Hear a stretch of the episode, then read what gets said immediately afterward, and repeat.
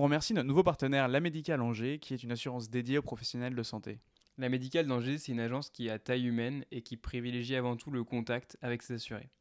On vous conseille la carte médicale plus, en fait, qui est offerte avec la médicale tout au long de notre cursus. Elle comporte les garanties nécessaires au bon déroulement de, des stages pendant nos études, avec notamment la responsabilité civile professionnelle pendant euh, donc les stages, mais aussi les remplacements, une protection juridique et un capital d'invalidité professionnelle. Euh, la carte, elle est gratuite et elle peut se cumuler avec d'autres assurances de ce type, donc euh, profitez-en. Et en plus d'avoir toutes ces garanties offertes, le partenariat vous permet de bénéficier de tarifs exclusifs et préférentiels. Donc quand vous les contactez euh, au 02 41 73 22 10 ou sur Facebook directement, la médicale Angers, vous pourrez euh, leur dire que vous venez de Podex euh, et bénéficier de ces tarifs. Ils sont vraiment très présents auprès des étudiants et internes de la région. Vous pouvez vous abonner pour être au courant de leurs dernières actions et actualités. Par exemple, récemment, euh, les internes d'Angers et du Mans euh, ont eu la chance de participer à des afterworks que l'équipe de la médicale euh, ont organisés sur l'assurance de prêt notamment. Et comme d'habitude, notre fidèle partenaire Elsevier Masson vous fait gagner le référentiel de votre choix. Baptiste, pour participer, Il suffit simplement de repartager en story le réel qu'on aura posté sur Insta. Et puis nous, on fera un tirage au sort parmi ces participants-là. Voilà, merci beaucoup à eux.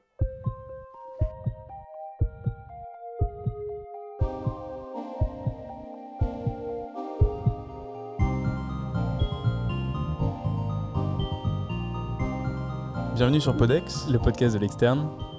Aujourd'hui, on est accompagné de Florian Bernard. Bonjour, docteur Bernard. Bonjour. Est-ce que vous pouvez vous présenter un petit peu? Alors moi, je suis euh, bah, finalement un jeune collègue. Je suis euh, maître de conférence euh, universitaire en neurochirurgie, neurochirurgien dans la vie, et puis euh, j'ai pris la carrière universitaire pour exercer et enseigner l'anatomie. Donc voilà un petit peu mon parcours. J'ai une dizaine d'années, je pense, de plus que vous, un peu plus. Et euh, je suis ravi en tout cas de pouvoir participer à votre émission. Super. Euh, on va commencer avec une première question qu'on se pose tous. Quel genre d'externe était le jeune euh, Florian Bernard? Alors moi j'étais un externe, euh, je pense un peu comme vous, euh, même si euh, j'ai le sentiment qu'en 10 ans beaucoup de choses ont changé. Moi j'étais un externe assez investi hein, quand même. Euh, je viens de Caen, euh, une fac qui était estimée euh, petite fac. En tout cas en deuxième année quand on passait médecine, moi ce que j'ai entendu c'est que de toute façon... ça servait à rien de trop se préoccuper de l'internat puisque on finira tous médecins généralistes avec une vision peut-être de la médecine générale qui était bien loin de celle peut-être qu'on vous enseigne aujourd'hui et celle en tout cas qui était la mienne à l'époque. Donc j'ai eu un rapport à l'externat qui était un rapport en tout cas euh, avec euh, mon groupe de potes. Euh, on formait des groupes de potes et puis on essayait de survivre un peu dans ce système. Ça veut dire d'essayer Mm. de d'aller quand même peut-être vouloir faire autre chose que médecine générale forcément c'est à dire j'étais pas contre médecine G mais bon donc j'ai vécu un externat finalement où j'étais j'étais content d'être dans ma fac parce qu'on était un groupe soudé mais finalement j'avais le sentiment d'être un peu tout seul avec mes potes pour pouvoir s'en sortir face à ce concours quoi Hmm. Donc il y avait quand même euh, l'externat qui était un peu sous pression euh, je dois dire Euh, donc peu- peu pression décompression aussi hein, il n'y a pas eu que mais bon ça, euh, pas mal de boulot Euh, je me suis Pas envie d'être, l'impression de ne pas avoir envie d'être resté enfermé un peu à Caen ou dans ce. Ouais, alors c'était pas tellement la question de la ville, c'était vraiment la question de la, la spécialité de mon exercice professionnel. Quoi. Euh, Hmm. J'avais peur de me retrouver dans un métier qui me correspondait pas forcément.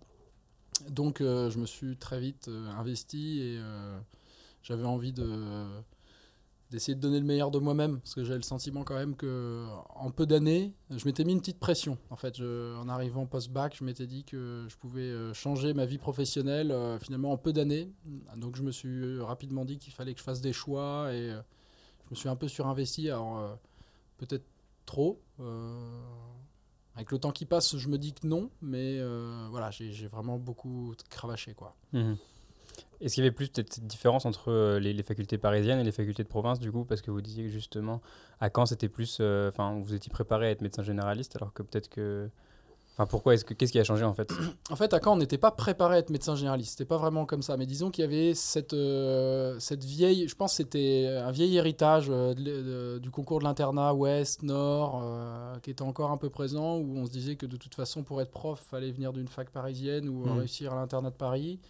Et euh, le reste, c'était la province. Euh, ces choses-là qu'on m'a dites et que je vous rapporte, là, c'était finalement l'œuvre de très peu. Euh, mais c'est des choses qui laissent des traces en fait. Mm. On a l'impression que c'était. euh, quand on nous a dit ça, on s'est dit, bah, il y a une petite révolte quoi. Euh, on on s'est senti révolté. Alors peut-être ça, ça a joué son rôle. hein. Peut-être que la personne qui a dit ça, le but c'était pas forcément de. Peut-être ça Mm. nous a piqué dans notre orgueil.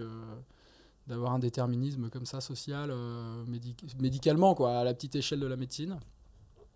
Et euh, la question c'était de savoir si euh, finalement t'es euh, mais quand, quand était une fac investie pour ses étudiants malgré tout? C'est à dire qu'en stage on retrouvait pas ça. Il y a un compagnonnage qui était un peu à l'ancienne.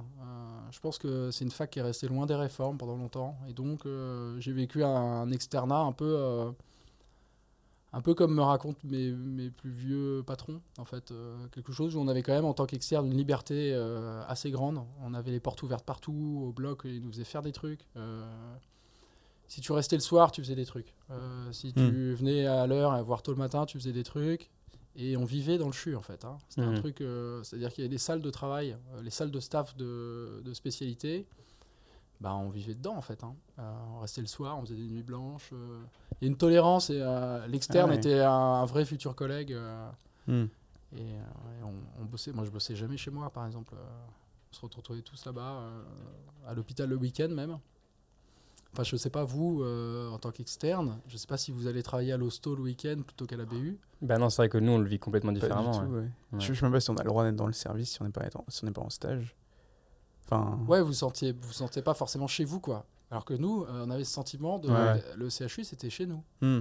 Et euh, même, euh, j'ai le souvenir de, de- j'ai des souvenirs de fous euh, de collègues qui, avaient, qui se faisaient. euh, bah, il n'y avait pas la livraison. C'est pour ça que je vous dis, on a vécu le même, les mêmes choses, mais finalement, il n'y a pas de livraison. On se faisait pas livrer. Ouais. Donc le mec allait acheter son poulet, il bouffait son poulet dans le truc. Le poulet restait là le week-end, le truc le lundi, c'était l'horreur. Enfin, il y avait plein de trucs comme ça. J'ai ouais. rencontré ma Une femme. vie, euh, en fait, ouais, il y a euh. des étudiants de droit qui venaient au CHU aussi bosser. Ah ouais, Ah ouais, ok, d'accord. ok. Et en fait, c'était euh, vraiment, il y avait plein de jeunes, quoi. Et Hmm. donc en bas, le soir, à l'hosto, euh, il y a des gens qui étaient de garde, il y a des gens qui bossaient leurs examens, on faisait des nuits blanches. Enfin, c'était, il y avait un, un côté euh, pas festif, mais vraiment euh, petit monde. Hmm. Mhm. À l'externat. Bah, c'était pendant l'externat, Ah, en fait, ouais. ouais et, euh, dès la P1, en fait.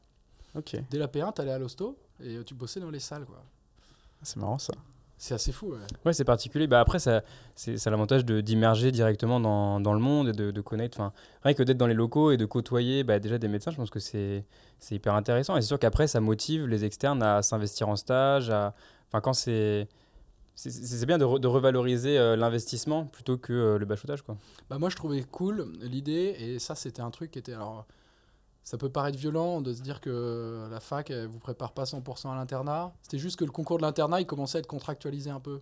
Et donc les Parisiens, eux, grosse promo, ils s'y sont très vite mis. Nous on était plus un fonctionnement euh, tradi. Mm. Et donc euh, les profs ils pensaient pas euh, logique concours. Alors que nous on pensait déjà dans notre tête, on Mm. passait la P2, on se disait déjà bah va falloir qu'on se bouge le cul pour au bout de la sixième année y arriver. Sauf que tout le reste, c'était, c'était sympa parce que euh, du coup, tu te sentais. euh, ça choquait personne qui était étudiant. Euh, suite à capuche, quoi. Je veux dire. euh, euh, tout Ouais. le week-end à l'hosto, quoi. J'ai des souvenirs fous. Et, euh, et ça, c'était. Du coup, j'ai passé un, un pur externat et de, de travail, quoi. Euh, Hmm. Ok. Est-ce que vous saviez déjà que vous vouliez faire euh, de la neurochirurgie, du coup euh, ah Pendant non, non, l'externat? non, non, non. Bah, je vous posais la question un peu. Je vais vous retourner la question. Vous savez ce que vous voulez, voulez faire, vous, euh, plus Bah, je tard? pense pas que ce soit vraiment trop défini. Après, il y a, il y a des, des voies qui s'ouvrent et d'autres qui se ferment, mais c'est pas, je pense pas que ce soit vraiment euh, défini. Enfin, pour moi, c'est pas défini en tout cas. Moi non plus, ouais. Non. Médecine, chirurgie, anesthésie. Moi je sais que je ferais pas de chirurgie par exemple. Moi aussi, c'est plutôt médecine. Et pourquoi? Parce que je suis passé au bloc, j'ai fait un stage en neurologie, j'ai fait le bloc des urgences un peu, et j'ai bien aimé, je trouvais ça vraiment intéressant, vraiment euh, j'ai- impressionnant, j'ai appris beaucoup. Mais euh, moi, ce que j'aime bien, c'est la partie un peu plus euh, recherche, diagnostic, euh, et, euh, et, et j'ai pas aimé trop euh, cette partie un peu exécutrice de la médecine, on va dire, même s'il y a des choses absolument impressionnantes qu'on peut voir au bloc. Et en quelle année t'es passé en- L'année dernière en D2. T deux ouais. Ok.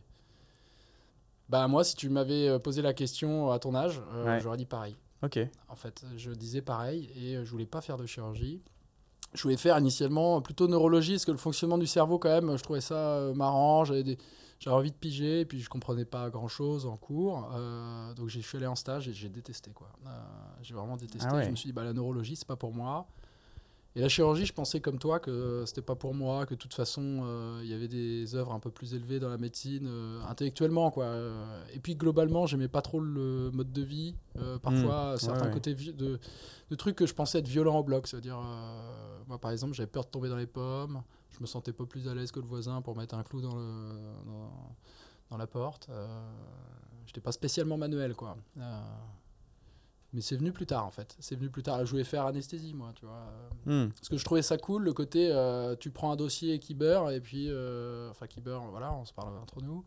Euh, et puis, euh, du coup, tu as une vision globale de la médecine, euh, tu connais un peu tous les traitements. Côté arrêt cardiaque aussi, euh, m'impressionne. Et puis, quand même technique, je trouvais ça assez intéressant.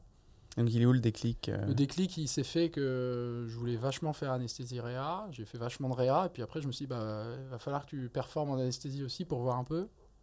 Et en fait, euh, pas je me suis ennuyé, mais je regardais toujours à côté. Quoi. Et à Hmm. force, euh, je me suis rendu compte que plus ça allait, plus je voulais aller au bloc. Mais je voulais pas être celui qui induisait, je voulais être celui qui. Je voulais être celui qui participait à l'équipe d'à côté surtout. C'est-à-dire, j'ai pas Hmm. choisi l'aspect en me disant. euh, j'ai plutôt choisi les collègues de l'aspect. C'est-à-dire que la mentalité euh, me, me faisait marrer. Euh, J'aimais bien la mentalité un peu. C'était vestiaire de foot quand même, pas mal Hmm. à l'époque. On est copains. voilà. J'aimais bien cette mentalité-là de compagnonnage un peu. comme on pourrait le voir dans un vestiaire, dans le sport. Et moi, j'ai j'ai fait pas mal de sport, donc ça me plaisait. Je trouvais la distance euh, entre les médecins euh, dans les équipes médicales. euh, je me voyais moins évoluer naturellement dans cette ambiance. Quoi. Ok. Après nos recherches, ça s'est fait comme ça en fait. C'est-à-dire que j'ai eu le classement et je me suis dit, vas-y, je tente, en fait, simplement. Ok. Et ça m'a plu. Donc voilà, je suis là. Ok. Ouais. Après, votre internat, vous l'avez fait où? Ici, à Angers, Ouais. ouais. Ouais, ouais. Et là, ça a été, c'était euh, vraiment euh, plaisant, difficile quand même, faut pas se le cacher, mais euh, j'ai toujours pris plaisir à travailler. Ça prenait du sens en fait, parce que là, vous êtes dans une phase de vos études où on est en quête de sens. Ouais. On travaille énormément, et puis peut-être aussi socialement, on donne beaucoup euh, socialement. Euh, C'est-à-dire qu'il y a plein de soirées où peut-être on y va, mais on rentre plus tôt. Euh, on est déjà un peu responsable de la réussite des examens. Il y a une pression quand même, ça revient souvent. Globalement, la semaine, il y a une semaine. Faut pas que tu mettes une semaine trop à la poubelle, quoi. Quand tu bosses, Mm. Euh, tu- il y a cette pression de temps qui commence à venir. Et à la fin, en externat, je commençais à me dire que la somme des peut-être des soirées où j'étais pas allé, euh, peut-être les échecs sentimentaux, peut-être aussi. euh, et puis le fait que euh, j'avais le sentiment qu'il y avait vraiment des mecs qui étaient cool à la fac, quoi. Euh, et ce mec-là, c'était pas moi, quoi.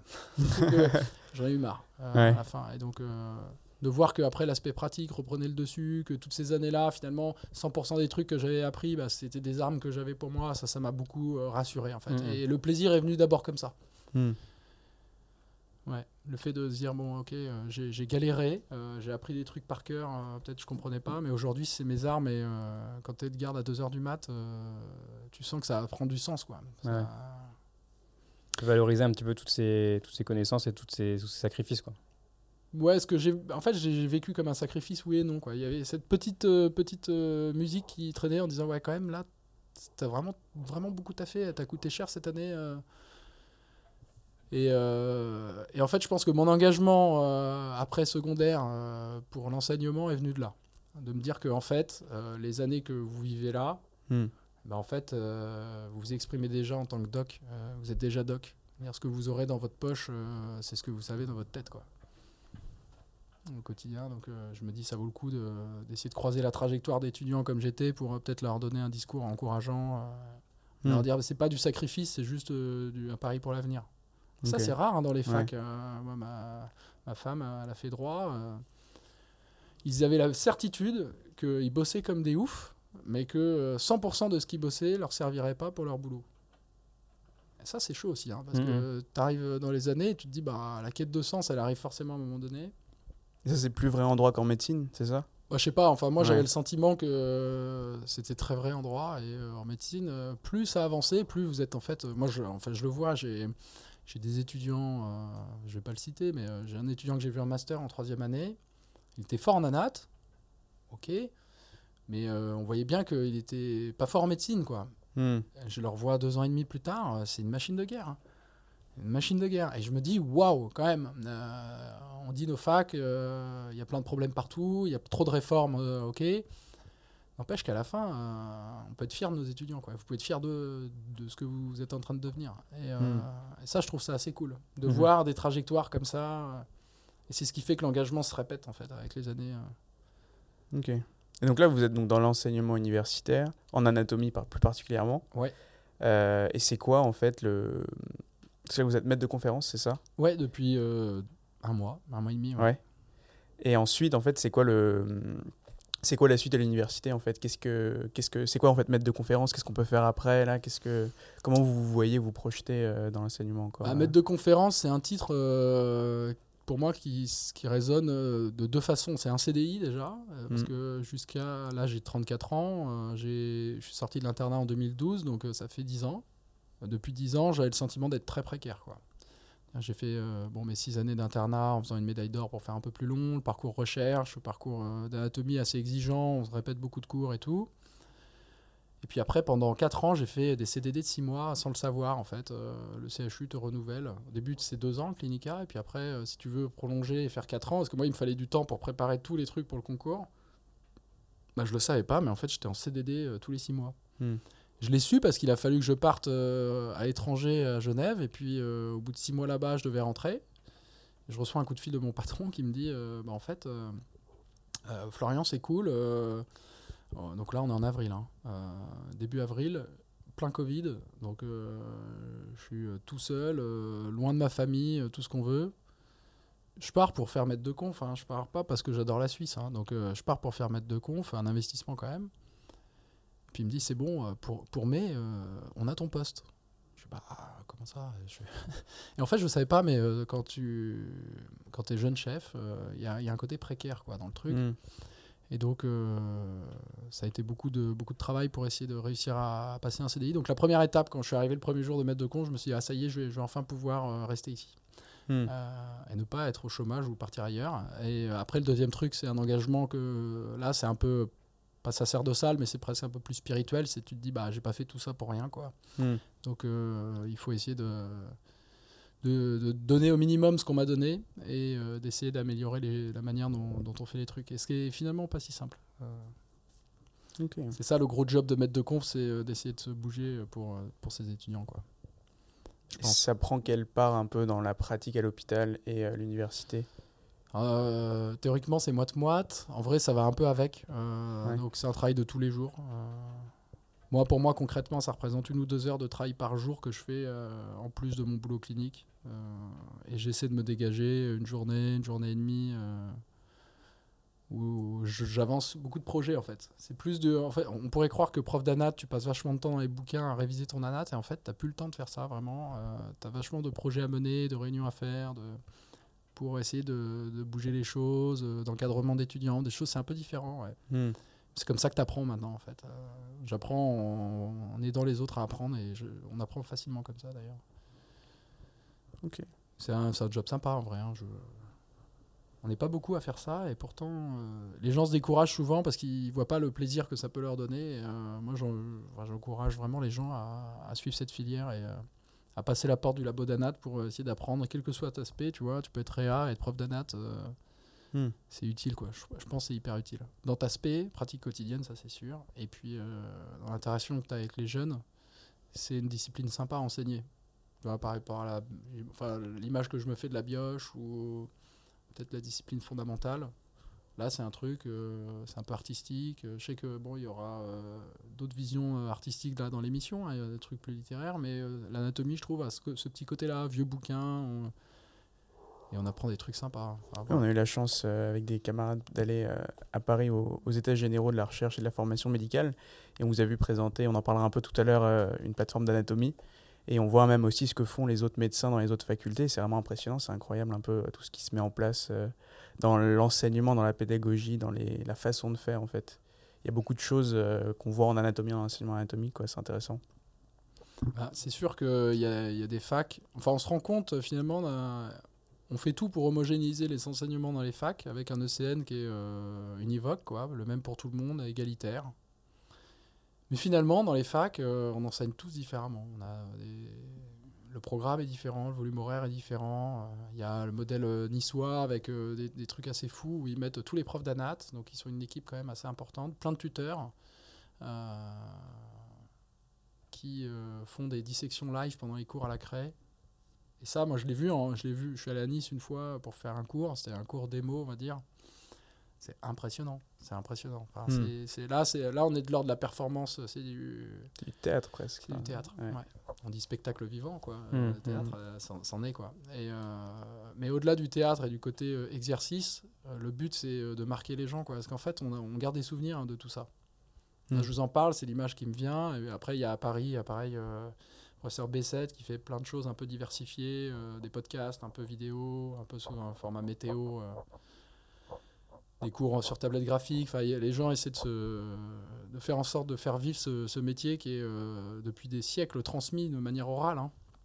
C'est un savoir oral, l'anatomie, euh, avant d'être colligé dans les bouquins. Et euh, souvent, les gens considèrent l'anatomie comme un vieux savoir avec la poussière de la bibliothèque. Mais finalement, c'est qu'ils n'ont peut-être pas eu la chance, que moi j'ai eu d'ailleurs à Caen, de, de réussir à, discuter, ou en tout cas d'avoir des cours où ces choses se transmettaient, quoi. Où on apprenait un peu de l'hôpital euh, en allant en cours d'anat. Ok. Vous avez évoqué un petit peu euh, les à côté de médecine, vous avez évoqué les, vestiaires de foot, vous avez dit que vous avez fait du sport. Est-ce que vous avez d'autres euh, activités à côté de, de votre profession de médecin, de, de neurochirurgien? Est-ce que ça vous laisse du temps pour faire autre chose? Alors euh, moi j'ai pas fait de foot, euh, j'ai pas fait de sport de ballon, j'ai fait beaucoup de natation, euh, énormément, quand j'étais lycéen, puis aussi à la fac, enfin bref. Et là je me suis mis au triathlon là, depuis 4 ans. Alors quand je dis je me suis mis, je suis pas, je suis pas en mode performance quoi. Je veux dire, j'ai pas l'emploi du temps qui me permet vraiment d'être assidu aux entraînements, mais je m'inscris à des courses et me suis acheté un vélo à mes 30 ans. Enfin voilà, c'est le truc du moment un peu le triat. Euh, mais euh, moi, ça me permet, de- je partage ça avec mes potes d'enfance. euh, on s'inscrit sur des courses, on se fait quelques sorties vélo par-ci par-là. Jamais assez. mais ouais, j'essaie de faire du sport pas mal. Après les sorties, je passe pas mal de temps. moi, je suis dans une phase de ma vie un peu différente, c'est-à-dire que pendant l'internat, bon, le but c'est de sortir pas mal, voir ses potes, etc. Maintenant, moi, j'ai une fille, j'essaie de voir ma famille, J'essaie de voir mes potes, euh, recentrer un peu le noyau dur. Donc, euh, j'ai pas le sentiment, euh, contrairement à ce qu'on peut projeter peut-être sur la profession de neurochirurgien, d'être no life du tout. j'ai la vie que j'avais envie d'avoir. hein. Donc, et je pense que vous, c'est pareil en tant qu'externe. Il y avait un externe anesthésie, qui- un interne anesthésie qui m'avait dit ça quand j'étais à votre place. Il m'avait dit, mais en fait, les gens se posent beaucoup de questions et mettent beaucoup de déterminisme sur le choix de leur spécialité par rapport à la vie et la qualité de vie qu'ils auront. Mais en fait, si tu es heureux externe, tu seras heureux interne, tu seras heureux chef. Euh, si tu as du temps externe, tu as du temps interne, tu as du temps chef. Euh, c'est juste toi, est-ce que tu te le donnes, tu vois, déjà, euh, en tant qu'externe? Est-ce que déjà, est-ce que déjà tu fais du sport? Tu vois, il y a des gens, ils se disent, ouais, l'internat. Il y a des gens, ils, ils pensent que l'internat, ça va leur donner la vie qu'ils veulent. Bah, en fait, non, c'est, nous qui nous donnons. Et si je fais pas de sport hein, cette semaine, j'ai pas fait de sport, hein, c'est de ma faute, en fait. J'aurais eu l'occasion de faire du sport, mais Mhm. j'ai, j'ai jugé utile de, de prioriser d'autres trucs. Et à la fin de la semaine, tu dis, ah, zut. euh, Ouais, c'est ça, parce qu'on re- on repousse toujours, on repousse après le CN, on repousse. Mais après, Ouais. après le CN, il y aura quand même autre chose, il y aura quand même. euh, voilà, Bah, en fait, tu t'exprimes dans ta vie, hein, Ouais. t'as- qu'une vie. euh, globalement, euh, si tu bosses une heure de plus, une heure de moins, ça va rien changer. C'est Mm. juste qu'il y a des mecs, moi, il y a des mecs qui arrivent à segmenter, quoi. Il y a des mecs, euh, et le gros boulot des études de médecine, je pense, c'est euh, d'arriver à synthétiser ses cours, ça c'est sûr, mais euh, à segmenter sa vie aussi. Mm. La médecine, c'est la médecine. Tu mets pas tous les cercles, quoi. Tu, tu bosses à fond quand tu fais la médecine, mais euh, quand tu fais pas la médecine, tu fais pas la médecine, quoi. C'est- Mm. c'est une règle. Moi, à la maison, par exemple, euh, ça parle pas médecine. Ma femme, elle est pas médecin. euh, Mes potes, ils sont pas médecins.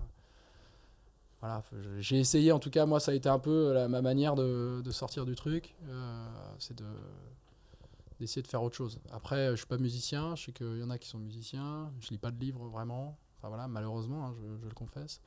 Euh, moi, c'est sport et puis sortie à la cool euh, avec la famille et les amis. Quoi. Ça, ça vous aide à trouver un équilibre de vie euh, global qui est, Enfin, je suis heureux comme qui est ça. en fait. satisfaisant. Quoi. Ouais. Mais ouais. Donc euh, chacun met l'église au centre du village. Mhm. Mm. Il y en a, c'est de sortir en boîte de nuit à 3-4 heures du match. Je pense qu'il y a un moment dans ta vie, tu as envie de sortir grave. Et moi, je j'ai pas loupé le coche. Puis il y a des moments, c'est un peu plus cool. quoi. Euh, Ça n'empêche pas de sortir, mais c'est différent. Quoi. Ouais. Tu sors pas avec ta fille à 3 heures du mat en boîte de nuit. Quoi. c'est plus compliqué. ouais. tu vois, parce que le lendemain, tu te réveilles en fait. euh, Ah. Bon, super. Euh, on va passer à, la partie plus euh, sur votre plateforme en fait, parce que donc vous avez une plateforme qui s'appelle Akivi. C'est quoi Akivi en fait? Akivi, donc c'est un acronyme, dire euh, Anatomical Knowledge in Virtual Immersion. En gros, c'est Akivi, c'est un projet qui a été impulsé en 2017. parce qu'on on a fait un sondage dans la fac et on a demandé bah, est-ce que vous êtes content de la manière dont on fait cours, des supports qu'on vous donne et tout. Et en fait, les résultats, dès lors que tu demandes l'avis aux gens et que tu demandes l'avis à tout le monde, bah, tu es obligé de suivre les résultats. Et les résultats, c'était que en gros, 80% euh, estimaient que les ressources qu'on donnait, c'était euh, pas assez digital, euh, pas assez de 3D, pas assez de. Pas assez, pas assez, pas assez. Quoi. Donc on s'est dit d'accord, qu'est-ce qu'on peut faire pour changer ça? On a posé la question et l'idée d'une plateforme d'anatomie 3D est, est, rapidement venue sur la table à part des étudiants qui utilisaient des atlas mais qui n'avaient pas de plateforme de cours. Et donc ils voulaient avoir des cours dans la poche, pouvoir réviser, et donc, depuis 4 ans, on s'est mis en marche de, créer une application d'anatomie qui fait des cours d'anat, mais avec des valeurs euh, qui sont euh, des valeurs euh, d'accession à connaissance universelle. C'est-à-dire, si t'es pas fils de médecin, on te dit quand même les trucs à la cool pour que tu piges, qu'il n'y ait pas ton père qui, le soir, te dit bah ça, ça veut dire ça, t'embête pas avec ça. Voilà. L'idée, c'est qu'on on accompagne les gens aussi dans des parcours progressifs. Et ça, au début, on voulait faire une, une plateforme de réalité virtuelle avec des casques VR. On s'est rendu compte que bah, les étudiants, ils n'avaient pas de casque vraiment, ils ne savaient pas forcément ce que c'était.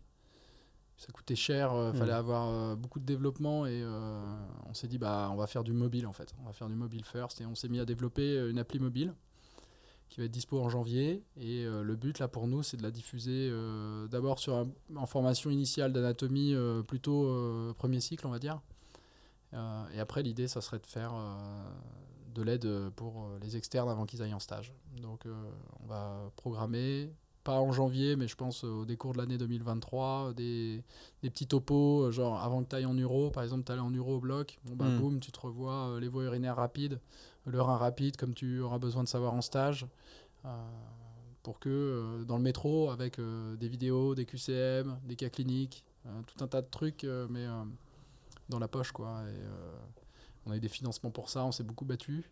Et là maintenant c'est le grand saut puisque ça sort en janvier. Donc euh, sur les Play Store, les iOS, vous pourrez taper Akivi, AKIVI et euh, je vous invite à venir tester l'app. Et c'est une plateforme gratuite, il y a un abonnement, les facs elles vont pouvoir le distribuer à leurs étudiants, comment ça va marcher un peu euh? Alors la question du coup c'est une, une, super question parce que en fait tout dans une appli coûte de l'argent. Ça veut dire que le contenu qu'on diffuse, on est hébergé par des plateformes de stream qui nous font payer la connexion. Euh, la base de données qu'on utilise pour faire les QCM, même chose. L'outil pour se connecter, même chose. C'est des outils en fait payants. Apple Store euh, prend aussi 20%. Euh, nous, on paye des graphistes. on a un temps plein qui va bosser là-dessus. On a des gens qui nous ont financé. pareil, c'est une dette. Et donc, tout coûte de l'argent dans ce projet. Donc, on est obligé de faire des abonnements, en fait. Comme tu t'abonnes à Spotify, tu t'abonnes à Kiwi, avec des abonnements mensuels ou annuels ou semestriels. Si tu prends un abonnement annuel, c'est 5,99 par mois. Donc euh, certains diront que c'est pas cher, d'autres diront que c'est cher. Je pense que ça dépend de l'usage que tu en fais. Quoi. Euh, si tu l'utilises tous les jours, c'est pas cher. Euh, et en même temps, on peut pas faire zéro parce que si on fait zéro, à qui vit sort et à qui vit ferme. Donc on est obligé d'avoir une structure de coût.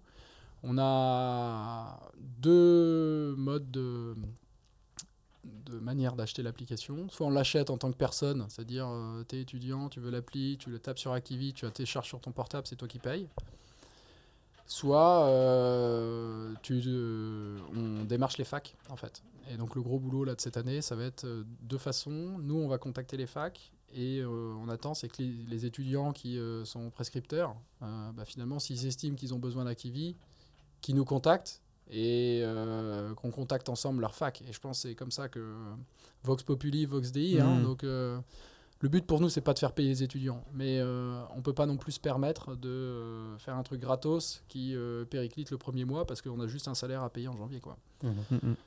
Donc voilà. Et ce 11, c'est les professeurs d'anatomie d'Angers, c'est ça? En fait, c'est moi.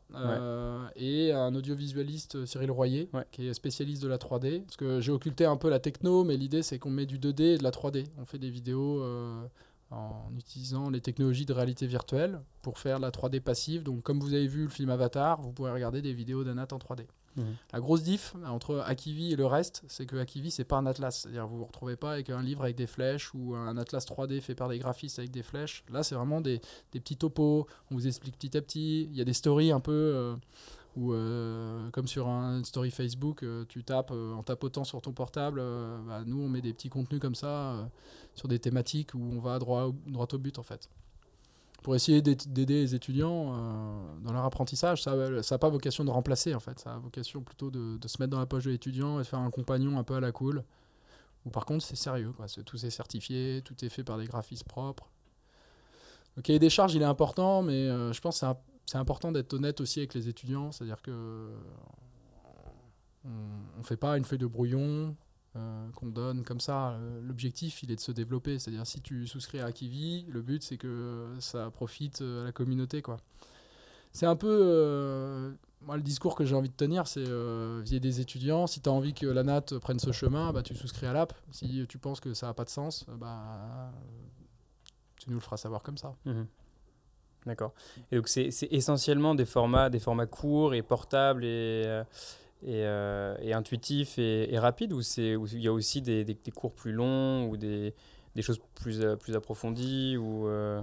Il y a en fait de tout. L'idée c'est qu'on on fasse les choses progressivement. C'est-à-dire qu'en gros, le cours, typiquement pour les premières années, c'est des cours, on va dire, qui suivent un peu le programme académique, leçon par leçon, pour que l'étudiant, il ressort du cours, il n'a pas une note. parce que c'était mon cas quand j'étais étudiant, je ne savais pas dessiner. J'avais à peine prendre des notes. Euh, tu rentres le soir chez toi, tu as déjà des notes en fait. Tu as déjà des notes, c'est légendé. La légende, elle est clean. C'est-à-dire, tu sais où commence la structure, où s'arrête la structure. Euh, les trucs qui vont tomber à l'examen, euh, c'est dans les QCM et puis tu as la réponse. quoi. Enfin, les trucs, parce que c'est toujours les mêmes trucs qui tombent tout le temps. Hmm. après, le niveau, tu montes en gamme petit à petit. Ça veut dire que l'appli a vocation à te faire progresser au jour le jour. Donc pour l'instant, ce qu'il y a dans l'app, c'est beaucoup de contenu euh, première année, externe. On va faire les paramètres aussi, je pense, parce que c'est important euh, pour eux. Enfin, ça ne concerne pas spécifiquement l'externat, mais, mais l'idée dans l'externat, c'est qu'on fasse le contraire. C'est-à-dire qu'on on sorte d'un parcours par leçon, mais on fasse plutôt un parcours par item. Et euh, on s'attaque un peu aux thématiques des écosses avec des cas cliniques où on dit, bon, bah voilà ce qu'il faut savoir en anat, en neurochirurgie. Bon, bah c'est une vraie question parce que c'est un peu la question du rancé. J'ai fait des questions d'internat récemment. Et en fait, on se rend compte qu'on demande aux étudiants. La question du rancé, c'est un peu le nerf de la guerre, j'ai l'impression, pour le concours, parce qu'on n'est pas censé savoir des trucs de rancé. Enfin, on est censé. Euh, c'est dans la culture, mais on n'est pas noté dessus. Mais en fait, il faut se rendre compte que, par exemple, dans le bouquin de Neurochir, 100% de l'anatomie, c'est du rancé. Et vous allez avoir des questions d'anat, pourtant, à l'examen. Donc il y aura, mmh. euh, je pense, enfin là, après, euh, je parle pas au nom de la fac, hein, c'est enfin, Bernard, personne qui, qui parle de ça, mais j'ai le sentiment qu'il y aura des questions rancées quand même mais euh, qui seront euh, non, euh, enfin qui seront pas excluables. Ça veut dire que en gros, on pourra pas reprocher à un prof de, de vous demander de, savoir localiser, je sais pas moi, l'hypophyse sur une IRM. on peut pas vous reprocher de on peut pas reprocher à un prof de demander à un étudiant de savoir où est l'hypophyse sur une IRM d'hypophyse. Et ben, L'hypophyse, euh, c'est écrit en vert, euh, rancé dans, dans, le référentiel. Donc ça veut dire que c'est théoriquement pas euh, interrogeable. Ça veut dire que la natte, en fait, ça peut faire la diff. Et même dans les Écosses, bah là, dans les Écosses, vous plongez dans le monde du rancé parce que les mhm. Écosses ne sont pas soumis au rang et comptent dans la note. Moi, j'ai participé à des jurys d'Écosse, c'est pas mal d'anat, pas mal d'analyse radio. ça s'y mhm. prête, quoi. C'est souvent le prérequis avant un autre truc. ils, ils, te mettent de la natte, ce qui fait que je pense qu'il y aura une place euh, dans l'externat, euh, le DN, je crois que ça va s'appeler comme ça. ça ouais. euh, dans le DN, va y avoir une, une, place pour rang C qui sera un peu particulière. Parce que le rang A, le rang B, globalement, c'est tellement contractualisé que vous allez y arriver. Il y aura des fluctuations en fonction de deux chapitres abordés dans, dans deux spé différentes, donc peut-être des petites différences, vous ferez votre choix en D4.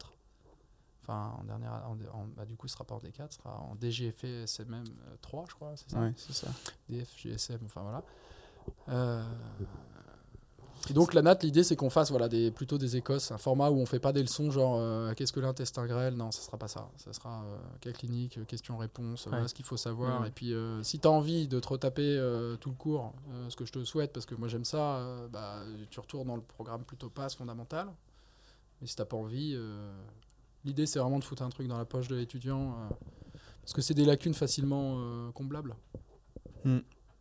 Puis ça serait, enfin, le but c'est de- d'entretenir aussi euh, la- les révisions de l'anatomie, quoi. Parce que Ouais. moi, moi, je suis un peu déçu personnellement en deuxième année, c'est les derniers cours d'anatomie vraiment qu'on a, Bah oui, c'est nul. et là on en a Ouais. plus. Ouais. Et c'est vrai que bon bah si on commence à nous poser des questions, ça.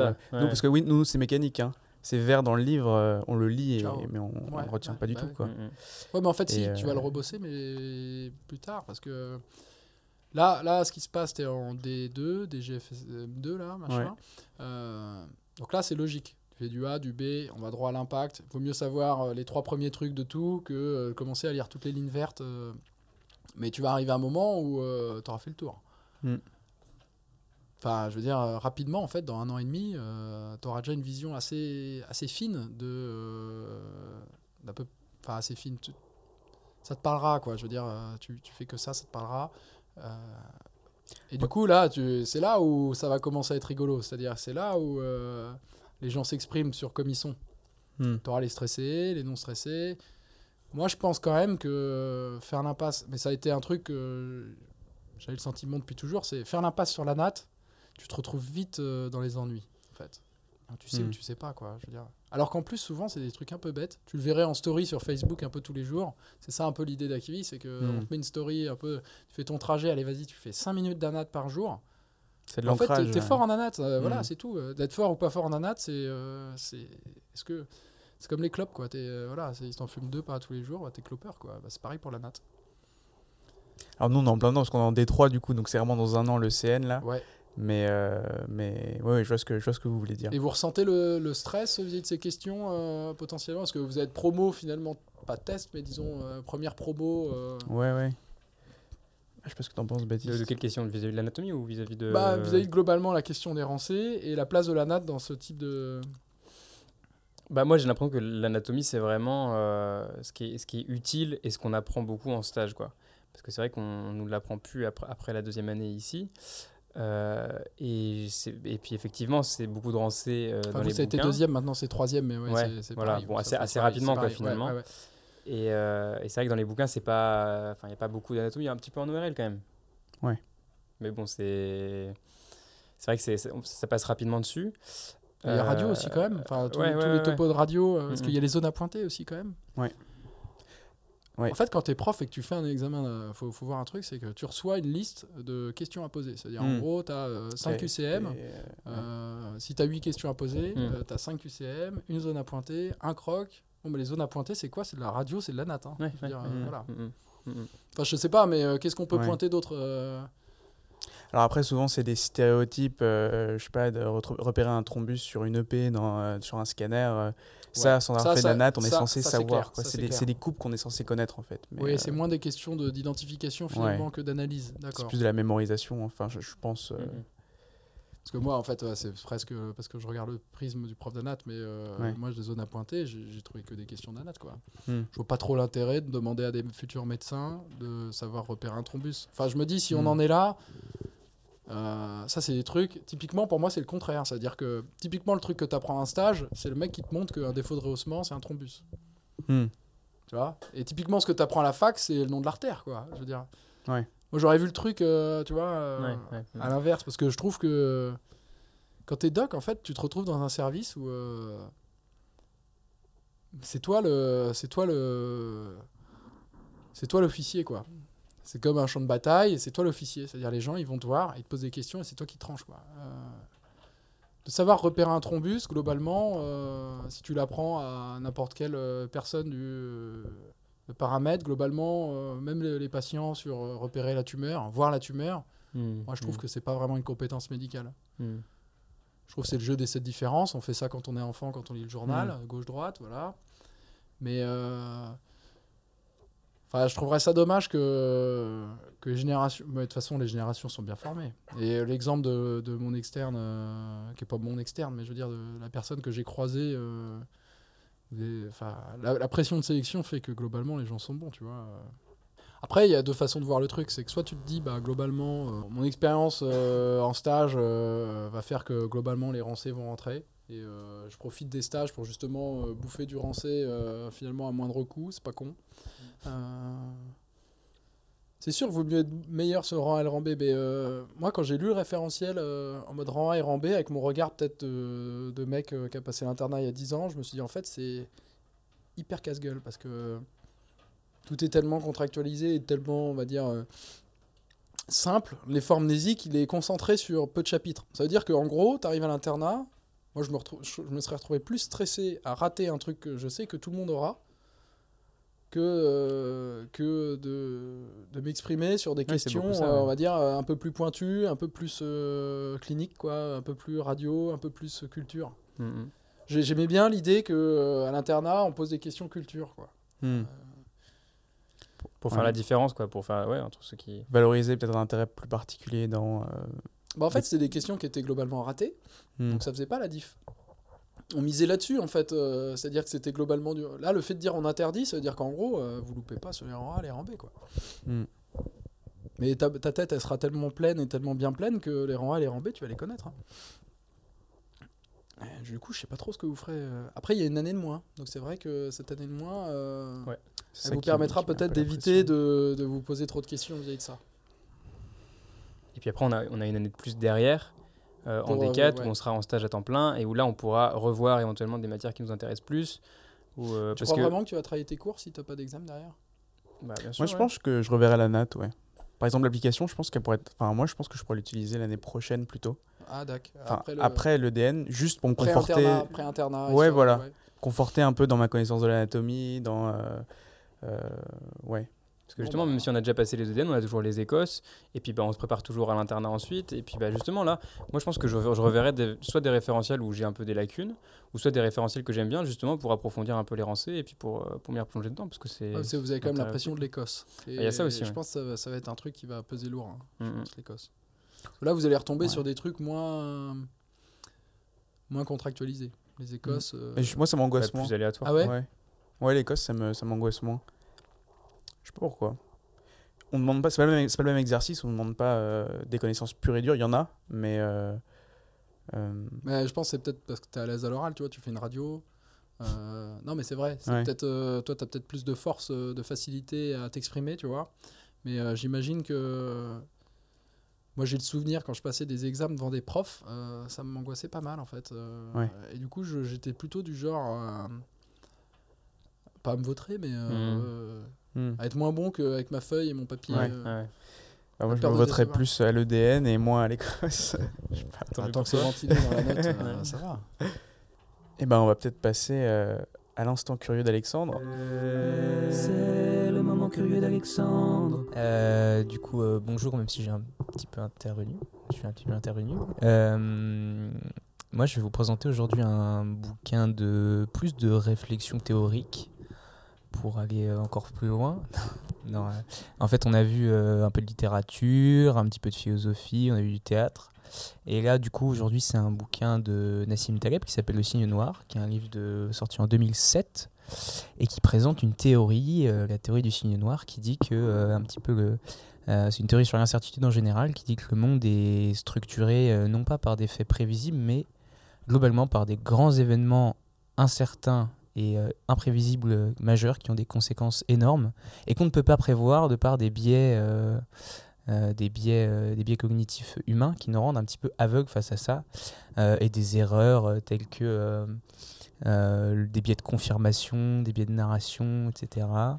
Des erreurs ludiques, c'est-à-dire considérer que la vie c'est comme un jeu de cartes, toutes les probabilités sont honnêtes, etc. Euh, alors qu'en fait, il y en a forcément euh, qui trichent, etc. où on, est, on a des, une vision incomplète et masquée de certains, certains aspects. Donc voilà, c'est un livre sur l'incertitude. Euh, je vous invite vraiment à le lire. Je trouve que c'est très intéressant en médecine et à l'externat pour comprendre le- côté assez honnête en vrai de la médecine par rapport à l'incertitude. C'est-à-dire que on étudie l'épidémiologie, on a, mais on tire jamais de conclusion euh, sur euh, toujours et jamais quoi. C'est-à-dire que euh, je pense qu'avec ce bouquin, on comprend vraiment ce que c'est l'attitude d'un médecin face à un patient quand il nous demande des certitudes lui et qu'on n'en a pas, mais qu'on doit lui expliquer pourquoi on n'en a pas, etc.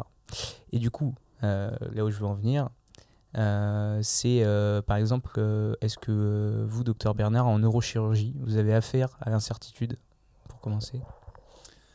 Bah oui, puisque bon, le fonctionnement déjà du cerveau, l'organe qu'on étudie, je ne sais pas comment réfléch- réfléchit un neurologue par exemple par rapport à l'organe du rein, mais Mhm. c'est c'est vrai que nous en neurochirurgie, on a une humilité qui est obli- obligatoire, hein. c'est-à-dire que le cerveau humain n'est pas fait pour se comprendre lui-même, donc il y a une énorme part d'incertitude, de sorte que dans le métier, il y a des règles pratiques pour euh, ne pas sortir, il y a des routes en fait, chirurgicales par exemple, Mhm. pour euh, éviter de se retrouver dans la zone d'incertitude. Il y a des petites règles euh, qui font que euh, on essaie de minimiser ce, ce côté-là. Mhm. Après, euh, l'incertitude, c'est beaucoup dans le discours qu'on a vis-à-vis des patients, c'est-à-dire qu'on parle beaucoup des risques de l'intervention qui peuvent être euh, majeurs, transformer euh, la vie de nos patients, voire même mettre en danger leur vie.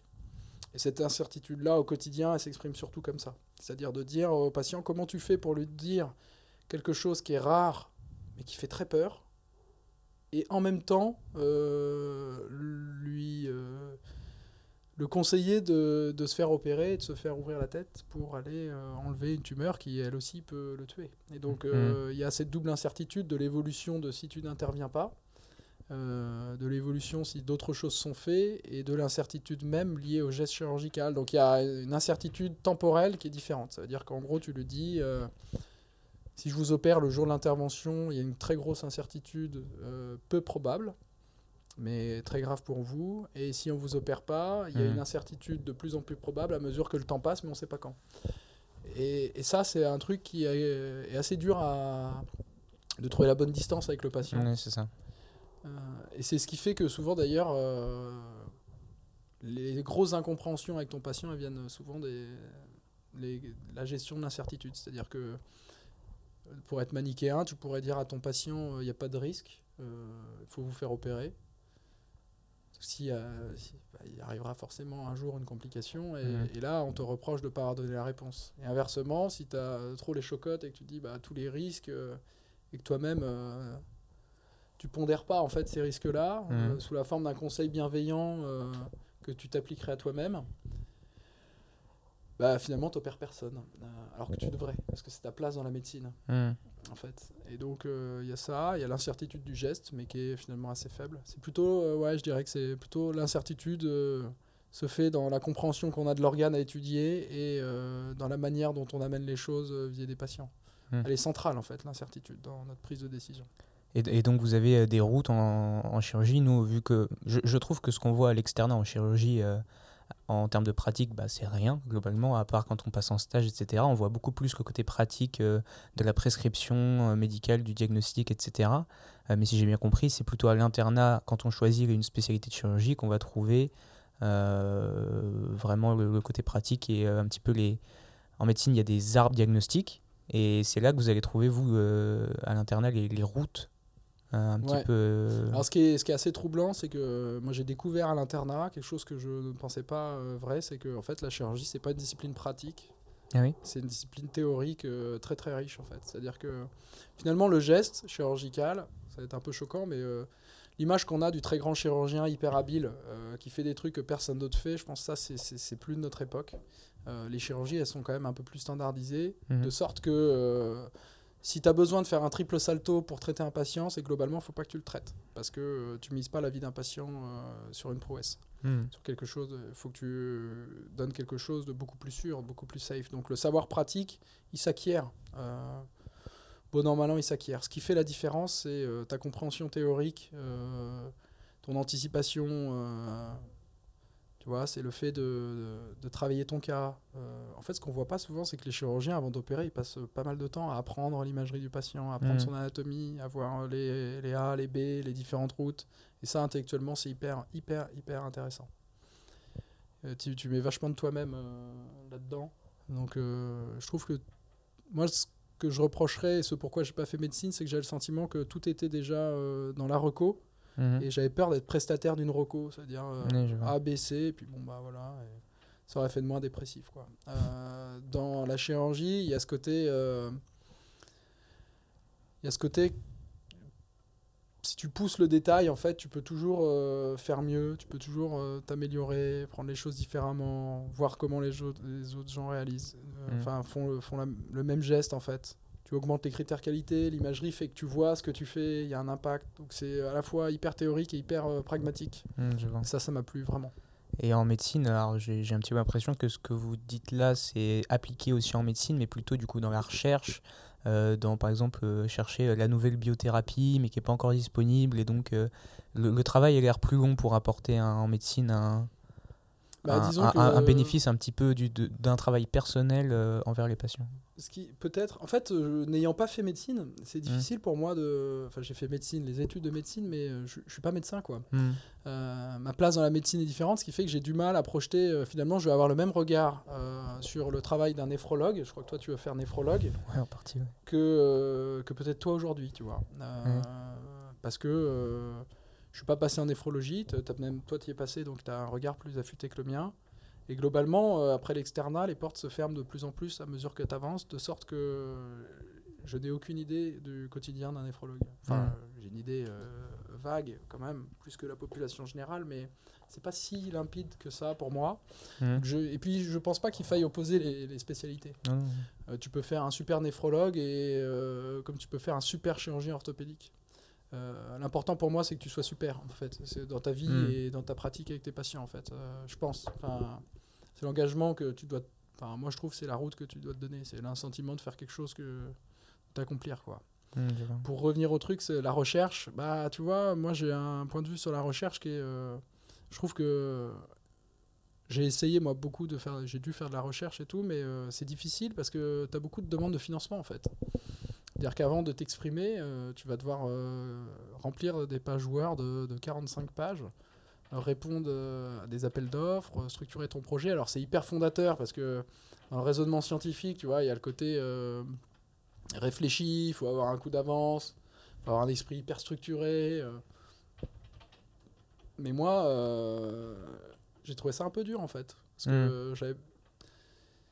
T'es un peu pas tout seul, mais disons que j'ai pas, en tout cas, dans ma trajectoire, euh, eu euh, le contact humain peut-être pour euh, discuter euh, de tout ça euh, dans le monde de la recherche aussi important en fait. Je trouve que tu avant d'avoir le côté super cool de la recherche où tu fais de la data, tu analyses les trucs et ça prend du temps, tu vois.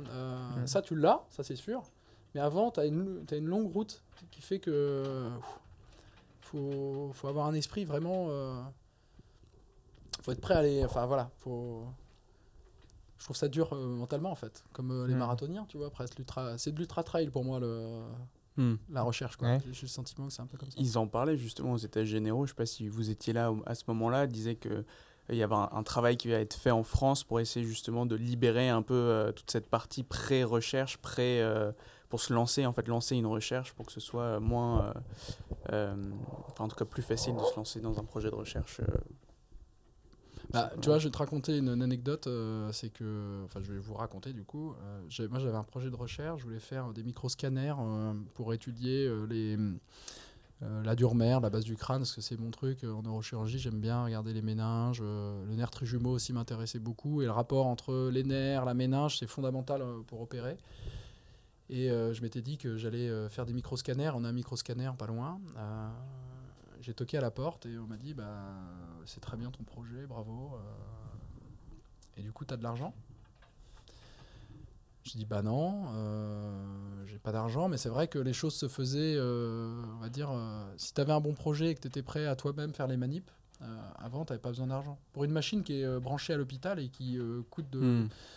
Ça demandait pas beaucoup de surcoût. Mais ma venue en- dans l'équipe pour utiliser une machine devait être contractualisée sous la Hmm. forme d'un devis et où c'est moi qui paye. Alors il y avait une, une alternance pour pas payer, c'était que euh, je passe une après-midi par semaine à faire de la manip comme un manip euh, laborantin, sauf que bah, moi je fais cours à la fac, euh, j'ai mes patients, euh, j'ai pas une demi-journée. Je pouvais aussi donner un étudiant à moi, enfin des trucs. Hmm. Bon, bah, aux États généraux, ils ont parlé de ça. Ils ont parlé du fait que, en fait, c'est pas le- la personne qui m'a demandé si j'avais de l'argent. euh, elle m'a posé cette question parce qu'elle-même, on lui pose tous les jours. Euh, Hmm. Et en fait, c'est le, le- moi, pour moi, une partie du problème vient de là, c'est-à-dire que la recherche, on le sait tous, euh, avant que ça rapporte, faut donner beaucoup. Et on ne sait pas ce qui va rapporter. Donc, euh, le problème, c'est le nerf de la guerre, c'est souvent les financements. D'ailleurs, vous faites de la recherche. Il y a de la recherche qui se fait par exemple en neurochirurgie au CHU. Oui. Comment elle est financée Il y a une partie, euh, il y a un budget qui est alloué au CHU pour la recherche, ça vient d'autres instances euh, publiques qui gèrent la recherche, le CNRS, l'INSERM, comment ça marche un peu euh Alors, euh, on a parlé pas mal de la recherche fondamentale. Donc la recherche Mm. fondamentale, on peut en faire en anatomie, et c'est un peu de ça dont je parlais dans les états généraux aussi pas mal. On parlait de la, la fonda, des, enfin, des, des choses qui sont avant les modèles cliniques. Ce qu'on fait beaucoup en neurochirurgie, c'est la recherche clinique, où là, c'est basé sur des séries de patients, des revues prospectives, euh, sur des analyses d'imagerie et la concordance entre euh, les données d'imagerie d'IRM et les données cliniques. Donc, un truc hyper moderne. euh, ça, c'est beaucoup plus, on va dire, instinctif. Peut-être que ça se rapproche plus du raisonnement clinique. Et la route est, est quand même plus facile euh, que dans le fondamental où finalement les gens voient pas tout de suite le bénéfice. Quand tu Ouais. étudies des trucs de patients, il y a donc il y a la maison de la recherche qui est euh, disponible au CHU d'Angers. Il y a ça dans à peu près tous les trucs. Donc il y a des gens qui, euh, quand tu as un projet, tu réponds là aussi à un appel d'offres, tu as un projet, puis après tu as un méthodologiste, tu as quelqu'un qui va t'aider à structurer ton projet, qui euh, va te prendre rendez-vous plusieurs fois, qui va te faire travailler ton truc pour que ce soit bien. Et puis à l'issue de ça, il y a euh, le CHU qui alloue des enveloppes pour, euh, là j'ai pas les chiffres exacts, mais par exemple les 10 projets euh, euh, de tous les services. Et donc euh, comme ça, tu peux avoir de la promotion. Euh, je sais que dans le service, il y a, il y a pas mal de promotions de la part du CHU. Ou alors, la deuxième chose, c'est tu réponds à des appels d'offres qui euh, sont des organismes de tutelle, par exemple l'Institut contre le cancer, de fondations bienveillantes, de mécénat. Euh, c'est comme ça que tu arrives à, à louer des fonds. Donc après, ça dépend de quel type de recherche tu fais, tu vois. Hmm. Ok. Globalement, si tu veux faire des choses, c'est un, c'est un truc qui est, euh, Si tu veux faire des choses, les gens t'ouvrent la porte. hein. Euh, Il y a de la place pour le boulot. Euh, Après, on voit aussi des. Moi, je, je voyais des, des, des professeurs ou des gens qui veulent faire de la recherche à l'hôpital euh, qui se retrouvent bloqués parce qu'ils sont à la recherche de financement, à la course au, au financement. Ils peuvent pas continuer leur recherche. euh. Ça, c'est une problématique de directeur de recherche. En fait. Mm, C'est-à-dire ouais. qu'avant avant d'avoir cette problématique-là, euh, ça, c'est une problématique de directeur de labo. C'est-à-dire tu as déjà fait des recherches, tu as avancé dans ton truc, tu as épuisé, on va dire, le, fond, le premier financement. Bon, bah là, on va te demander, soit tu restructures le truc pour faire un truc plus puissant, euh, national, euh, tu vois, de sortir, on va dire, de, de, de l'effet centre, quoi. Hmm. Euh, de sortir, de faire un truc vraiment euh, musclé comme font les cardiologues où euh, ils font des études internationales sur 4000 c'est ça. patients, enfin tu vois. Augmenter la puissance de, de l'étude. Et ça du coup, faut, faut réussir à toucher des centres, inclure des gens, convaincre. ça peut prendre une carrière en fait. Mm. En fait, c'est, le truc qui est dur, c'est ça quoi. C'est, un sacerdoce quoi. Faut savoir où. En fait, je pense que là, c'est chaque personne qui, qui sait. Je pense que tu peux pas, tout le monde peut pas faire ça, tu vois. Euh, Enfin, tout le monde peut le faire, c'est-à-dire potentiellement, euh, si tu as envie de le faire, vas-y et euh, tu vas le faire. Mais le déclic peut arriver tardivement. Mais faut, moi, je pense qu'il faut là. moi, j'admire les gens qui, arrivent à mener des projets de front comme ça, nationaux, multisites. Enfin, ça demande des pouvoirs de persuasion, soulever des montagnes, quoi. Et en même temps, le jeu en vaut la chandelle quand même. Si, la question clinique est pertinente, là, tu y arrives, je pense. Mm. Mais tu fais ça dans une vie, tu as fait ta carrière là-dessus, tu vois. C'est. C'est dur la recherche, moi je trouve. Euh, mais bon, chacun, je, je, moi, je respecte vachement, hein, mais c'est de demander à des, à des médecins euh, de faire cours, de faire de la recherche et euh, de tout mener de front, euh, c'est ça c'est dur. C'est la réforme du statut aussi qui arrive un peu. euh, du statut de PUPH par exemple, ou de. euh, ouais, comme vous dites, là, enseignement, recherche. Oui, c'est vrai, ouais. Mais moi, j'ai le sentiment qu'en tant que prof d'anat, ma place, elle est auprès des étudiants. Euh, donc, euh, et puis, euh, je- ma vocation, on va dire, dans le truc, elle s'est faite plus vers là. Donc, moi, je vais plutôt, en tout cas, dans ma carrière personnelle, essayer de d'inclure la vie des étudiants, de faire progresser les choses et faire plutôt des sciences de l'apprentissage que que du pointillisme. Après, dans ma spécialité, j'aimerais aussi euh, faire des trucs, mais plus pratiques, quoi. L'anatomie pratique, chirurgicale. On parle beaucoup d'incertitude, là. Exactement. Tout est incertain. Euh, est-ce que moi j'avais une question sur euh, l'erreur en chirurgie. Euh, le principe de l'incertitude, c'est que donc parfois, vu qu'on est faillible, il y a des erreurs. Euh, comment on fait en tant que neurochirurgien ou interne en neurochirurgie pour se prévaloir au maximum de des erreurs Et quand elles arrivent, comment on gère? Est-ce que ça vous est déjà arrivé de gérer une erreur euh, dans- lors d'une chirurgie?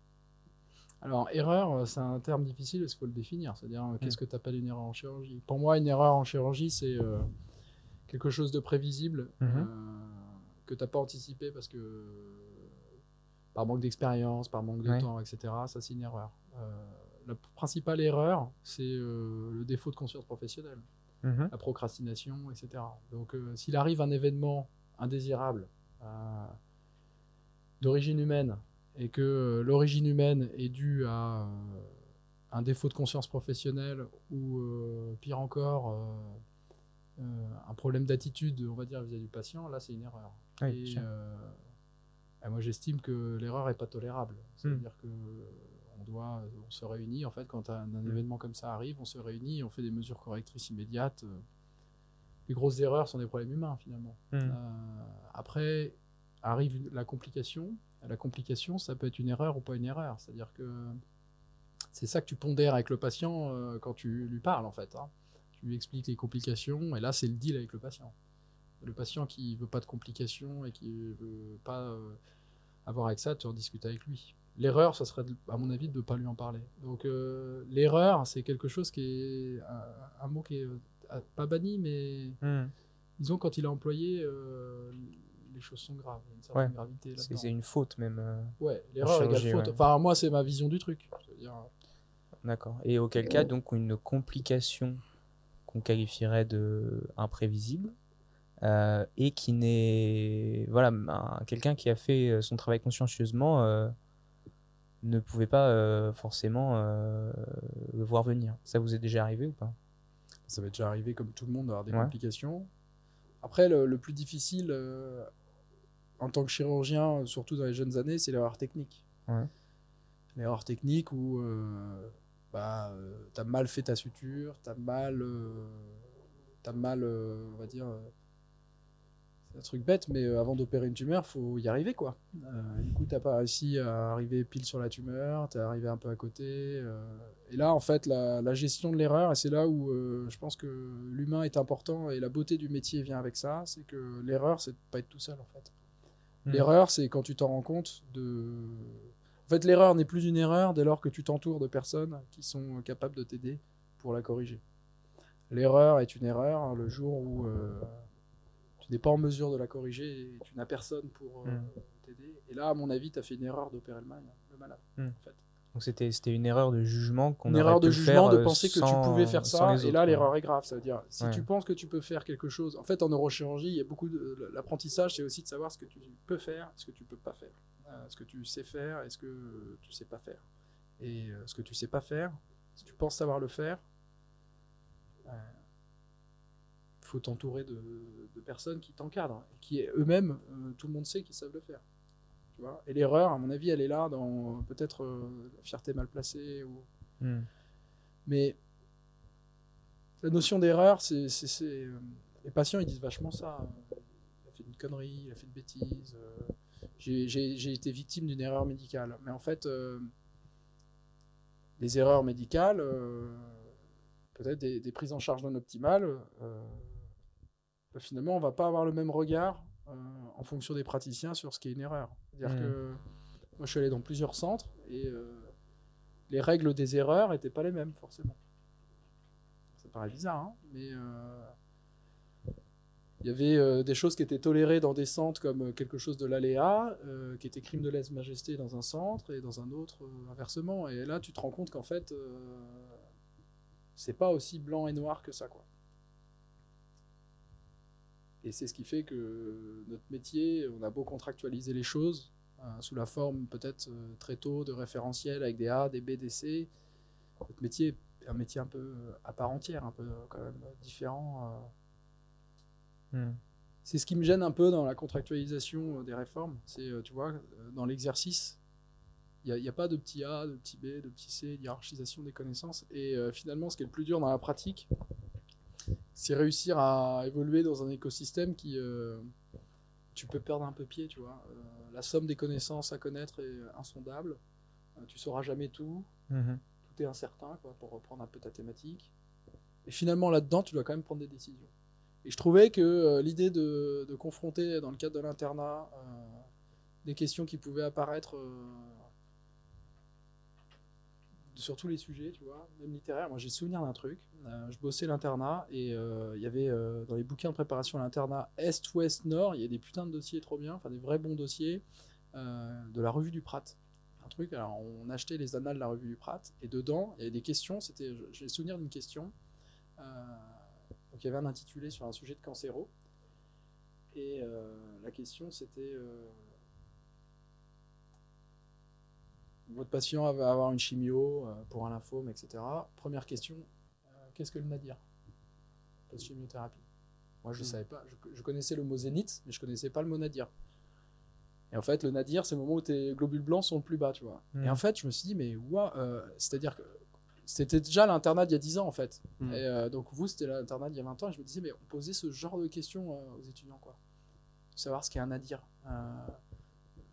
On, va, on pourra me dire que oui, ça, sert à rien de savoir ça, mais en fait, ça, c'était, euh, ça valorisait un savoir euh, littéraire, ça valorisait une culture, ça nous élevait un peu, parce que moi, je parle pas du tout comme ça dans la vie. Mhm.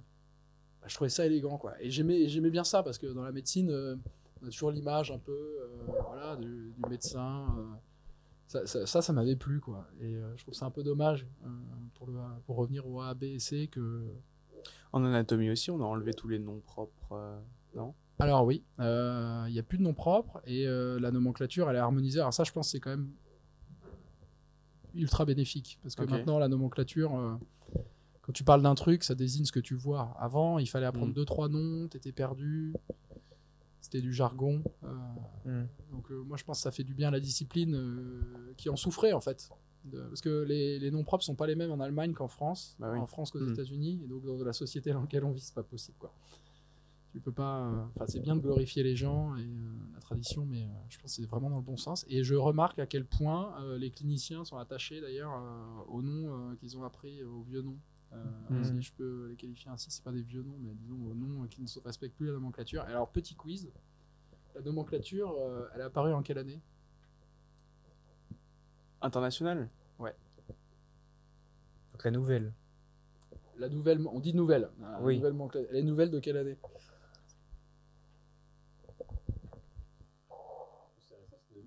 2005. 56. 1956. euh, wow. Donc en fait, c'est un truc euh, qui nous dépasse et qui est, euh, c'est la Société anatomique de Paris qui avait impulsé ça en disant voilà, euh, nomenclature, c'était après-guerre, hein, nomenclature internationale, tu vois, on commençait à voir la- l'arrivée des États-Unis et l'anglophone, etc. Et ils se sont dit, bah, il faut harmoniser les textes et on vire le latin. Et, et en virant le latin, petit à petit, ils ont viré les noms propres, etc. Et puis il y a des avenants, en fait, qu'après on dit 2000, 2001, 2012, euh, et tu vois, en fait, des bouquins qui disent nouvelle nomenclature, mais elle est toujours qualifiée de nouvelle. Hmm. Alors qu'en fait, les générations de personnes qui utilisent l'ancienne, bah, elles étaient déjà dans la nouvelle, en fait. Donc, euh, Ça a mis du temps à être adopté. bah, on a tous envie d'avoir des noms simples, euh, de pas avoir quatre noms pour un truc. Et donc, le parti pris d'ailleurs en tant qu'enseignant, ça a été pour moi de, de, de ne pas donner. le collège des anatomistes invite à ne pas donner euh, les anciens noms. Scarpa, par exemple, c'est un nom qu'on ne devrait pas enseigner. Qui désigne Euh, le, trigo- le trigone fémoral, c'est-à-dire l'endroit où tu fais les ponctions d'artère fémorale, euh, Ok. triangle de Scarpa. Tu savais ça, Baptiste? Le. Ok. J'en ai entendu. Ok. Rapidement. C'était bon pour. Euh, ouais, on peut finir. Est-ce que vous avez un conseil euh, pour les étudiants en médecine, euh, les externes, pour gérer l'incertitude au quotidien avec tous les sacrifices qu'on a à faire euh, dans nos études, le travail, éventuellement la précarité aussi, comme vous l'avez évoqué Euh, Voilà, est-ce que vous avez des conseils pratiques euh, au quotidien? Moi, le conseil que je donnerais, je donnerais peut-être donc pour les externes d'aujourd'hui, mais peut-être pour l'externe aussi que j'étais moi. C'est-à-dire que rétrospectivement, c'est un peu à l'externe que j'étais. moi, je pense que si c'était à refaire, euh, j'essaierais de moins stresser, c'est-à-dire de donner moins de place euh, au stress dans ma préparation. Je pense que ça, c'est un truc j'aurais pu être meilleur en faisant ça, c'est-à-dire que moi, je misais beaucoup de beaucoup d'énergie euh, sur euh, le stress. euh. Ah, on en interview, Monsieur Fournier. Mais c'est bientôt fini, c'est la fin. Ah ouais, bah, Excusez-nous. le professeur Fournier, directeur du labo, qui vient de rentrer. Donc ouais, ça serait plutôt euh, peut-être on coupe ou vous garderez? Non, on peut continuer, c'est pas grave. C'est les aléas du direct. Ouais, Euh, donc euh, moi, je peut-être, ça serait de la tempérance et de prendre un peu de recul vis-à-vis de tout ça et de se dire que les concours changent, le, mo- le monde entier glisse sous nos pieds, mais que finalement, ce qu'il faut, c'est construire aujourd'hui le, le médecin que vous serez demain. Et je vous souhaite d'être un médecin apaisé. Et donc aujourd'hui, n'attendez pas demain pour construire votre vie d'aujourd'hui, c'est-à-dire si vous voulez faire du sport, faites du sport. Si vous voulez ne pas en faire, continuez à ne pas en faire. Mais euh, déstressez-vous, vous êtes déjà, vous êtes déjà bon et vous, vous serez bon si vous avez envie de l'être. Et ce qui compte, c'est la durée. Ça veut dire que cette énergie de vouloir être bon, gardez-la. Plus que, plus que tout ne se joue pas en deux ans. Par contre, si euh, vous misez sur deux ans et puis après j'arrête, bah j'ai j'ai un bon courage à vous donner parce que ça marche pas comme ça. Hmm. Je pense que voilà, faut plutôt tempérer ses forces et euh, la médecine c'est un marathon. Vision plus à long terme. Ouais, faut plutôt euh, se dire que vous serez un étudiant un peu toute votre vie euh, et cette incertitude. ce qu'il faut pas, c'est se fâcher avec la fac en fait, se fâcher Mhm. avec les bouquins, fâcher avec l'info. Si vous êtes un médecin qui, qui révise jamais, en fait, vous, vous- rapidement vous vous retrouverez dans un monde d'habitudes et de recettes et votre métier il est moins intéressant comme ça, je pense. Hmm. Puis même sera plus adapté forcément à, À t'es la prise libre. en charge. Ouais, Ouais. T'es vitesse bin, puis tu. En fait, tu te retrouves. euh, c'est c'est assez frustrant et euh, souvent, euh, j'ai le sentiment que ça rend. euh, bah, tu sens que tu manques un truc. Et du coup, tu te raccroches à quoi? Tu te raccroches au stress, tu penses euh, exercice comptable. Euh, tu es obligé d'avoir des choses qui t'animent au boulot, tu vois. Et si c'est pas la connaissance et l'envie de bien faire et le, la progression, tu vois, si tu te laisses pas une marge de progression, je pense que tu, tu te demandes où est ta place, quoi. Bah, si vous êtes tous là euh, en médecine ou avoir envie d'être externe, etc., c'est parce que vous avez envie de vous attaquer à quelque chose qui vous dépasse Mm. et vous confronter à des événements de vie où vous devrez euh, donner le meilleur de vous. Donc, euh, si on demandait à un sportif de donner le meilleur de soi, mais qui s'entraînait jamais, on ne trouverait pas ça logique, quoi. Donc euh, voilà, moi je vous dirais déstresser maintenant et euh, continuer de bosser plus tard. Ouais, s'apaiser pour trouver du sens. Très bien. Merci beaucoup, euh, docteur Bernard, pour vos conseils et pour votre temps, Merci à pour vous. vos anecdotes. Euh, Merci. Voilà. Ouais, on se retrouve pour un prochain épisode. Vous pouvez toujours nous suivre sur toutes nos plateformes comme d'habitude. Et, euh, et puis, bah, télécharger l'application qui vient en janvier quand elle apparaîtra sur les stores. Merci. Voilà.